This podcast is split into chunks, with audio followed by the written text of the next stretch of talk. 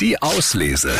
Der André und die Morgenmädels Buchtipp. Ja, der Diamantenraub im grünen Gewölbe. Das ist, äh, glaube ich, ein Thema, was inzwischen weltweit äh, jedes Kind weiß, was da so passiert ist. Und es war ja nur eine Frage der Zeit, dass es den ersten Thriller dazu gibt. Und jetzt ist er tatsächlich da. Geschrieben hat ihn Bestsellerautor Patrick Buro.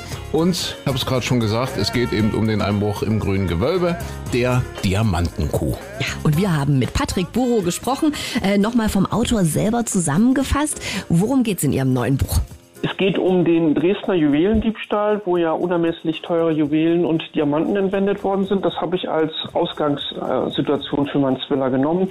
In meinem Buch gibt es dann einen Kunstdetektiv, der dann ähm, den Juwelen nachgeht und ähm, meine Geschichte hat natürlich ein Happy End. Am Schluss werden die Diamanten gefunden, anders als in der Wirklichkeit. Ach, das ist ja schön. Für wen ist der Thriller geeignet? Na, erstmal für den typischen Krimileser, der so ein bisschen Lust am Miträtseln hat, aber natürlich auch für die Kunstinteressierten, weil das spielt komplett in der Kunstwelt und damit unterscheidet sich dieser Krimi auch von dem gewöhnlichen Krimi. Okay, der Diamantenkuh von Patrick Buro. Viel Spaß beim Lesen. Die Auslese. Den Podcast gern abonnieren. Überall, wo es Podcasts gibt.